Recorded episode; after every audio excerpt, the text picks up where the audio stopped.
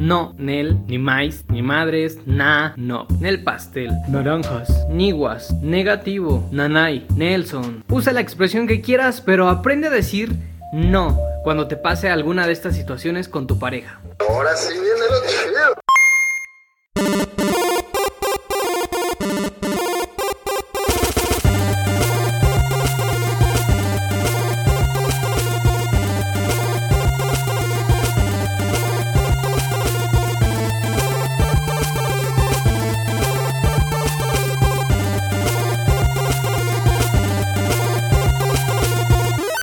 Hola, bebés. ¿Cómo los trata la vida? Espero que excelente y echándole todas las ganas del mundo. El tema de hoy es sobre las cosas que no debes hacer para que logres tener una vida amorosa próspera. Y es que el principio de una relación de pareja es de las cosas más bonitas, sin duda. Es de lo mejor que nos puede pasar en la vida. Todo es fantástico o por lo menos lo parece. No hay discusiones, no hay obligaciones, no hay nada que no nos guste del otro. Tal vez sí, pero no le hacemos ni caso porque no nos interesa la verdad. Pero cuando decidimos formalizar esa relación o cuando decidimos que ya es hora de dar un paso más, es cuando empieza el verdadero reto. Por supuesto, no hay nada que nos garantice que esa relación será para toda la vida. Eso es lo que nos gustaría, pero no hay ninguna garantía. Puede que a uno de los dos se les acabe el amor y entonces no habrá nada que hacer. Bueno, si no ocurre eso, si se mantiene el amor, o al menos mientras dure el amor con tu pareja, hay algunas cosas que debemos tener en cuenta para que esa relación sea lo más sana posible.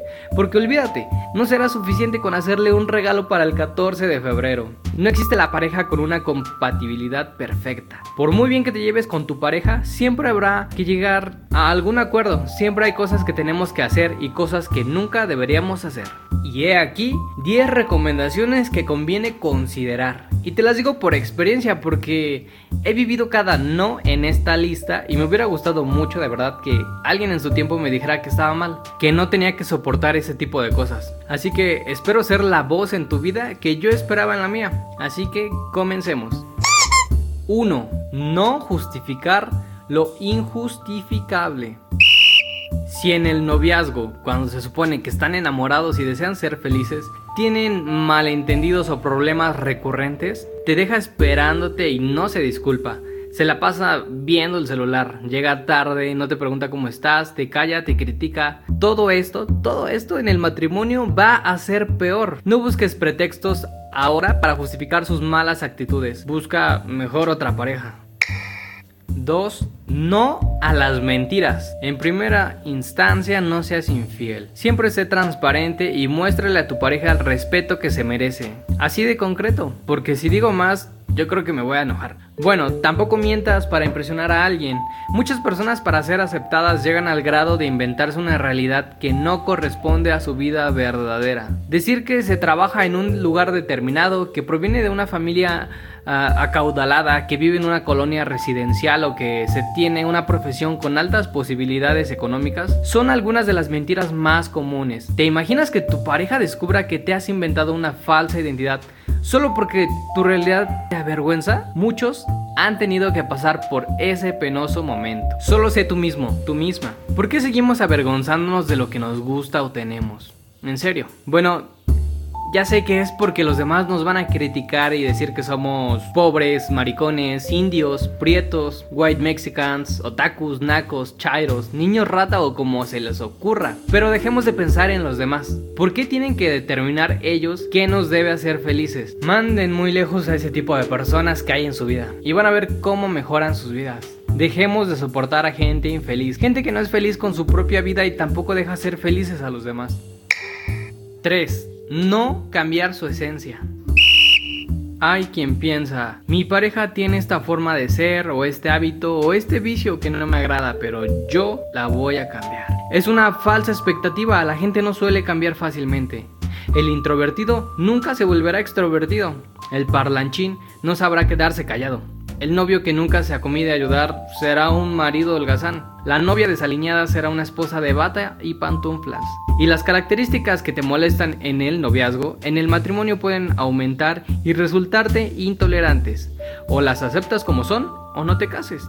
Además, como es normal, no debes prohibirle que se vista como más le guste o que se comporte tal y como es. Si lo haces así, desde luego no estamos hablando de una relación de amor sana. Estaremos hablando de otra cosa, algo más posesivo. 4. No violencia.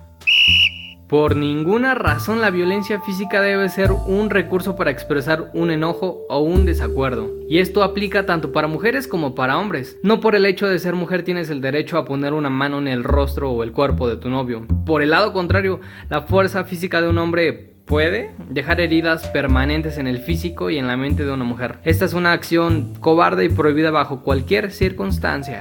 Así que si en el noviazgo ya hay gritos, maltratos, insultos y hasta golpes, hay que salir huyendo. Un novio que te levanta la voz será un esposo que te levantará la mano. Una novia que te humilla ante tus amigos será una esposa que te humillará ante tus hijos. ¿Para qué arriesgarse a casarse con alguien que puede poner en riesgo tu integridad y la de tu familia? Es una muy buena pregunta, la verdad, y no sé qué contestarte. No al silencio. El noviazgo es un tiempo para conocerse, para hablar, hablar y hablar de todos los temas habidos y por haber, para preguntar. Muchos matrimonios se rompen porque no descubrieron a tiempo que pensaban muy distinto. Creí que sí querías tener hijos.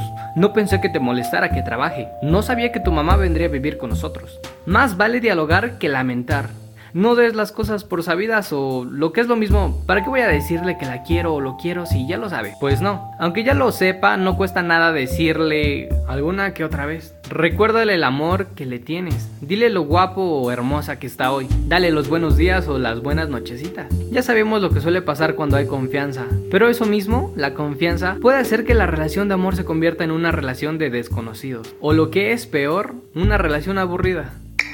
6. No evadir los problemas. Nunca evadan los problemas y las discusiones.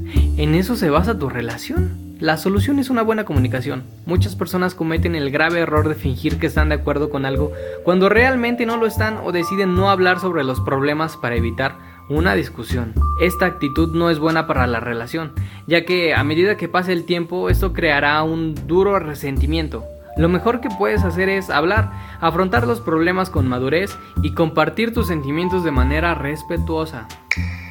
7. No alejarse de familia y amigos. Está bien que quieras pasar todo el tiempo con tu pareja, pero todos tenemos que relacionarnos con otras personas y eso debes respetarlo para que la relación vaya bien. Si todos tus amigos te caen mal, si ningún miembro de su familia te gusta, ten por seguro que el problema lo tienes tú. Tener una relación de pareja no tiene por qué estar reñido con tener amigos y salir con ellos. 8. No hacer comparaciones. Si sigues enamorado de tu expareja y se lo recuerdas al actual por medio de comentarios, comparaciones o anécdotas divertidas, lo único que provocarás serán peleas y reclamos. Y bien ganados, por supuesto. Deja atrás el pasado y concéntrate en tu relación actual, si es que te interesa una relación estable y duradera. ¿De verdad te gustaría que tu pareja te estuviera comparando con su relación anterior? De ello no puede resultar nada divertido. 9. No a la manipulación.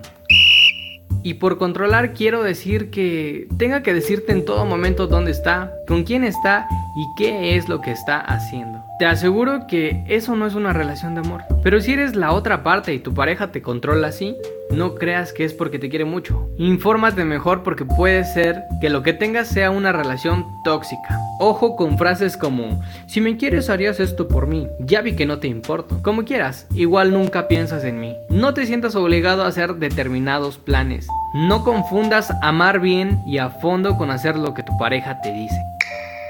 10. Y último, no solo pienses en ti.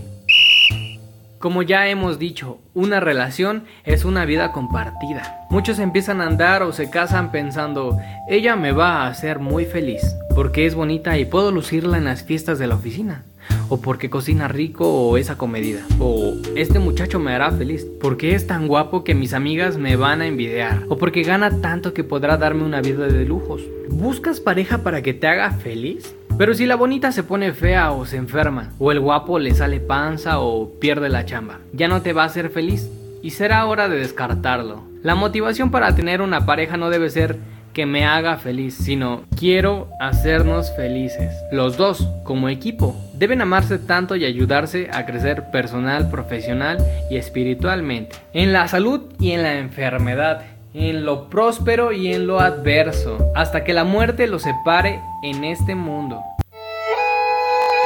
Te invito a hacer un análisis de estas 10 cosas que no debes permitir en tu relación de pareja. Incluso te dejo la tarea de pensar si la relación que tienes es lo que quieres. Si ambos están conscientes de que hay algo que modificar o mejorar, deberían empezar desde hoy. Si te gustó este episodio puedes hacérmelo saber por Facebook o Instagram como Cataclismos Podcast. Gracias por escucharme, nos oímos en el siguiente episodio. Los amo, bye.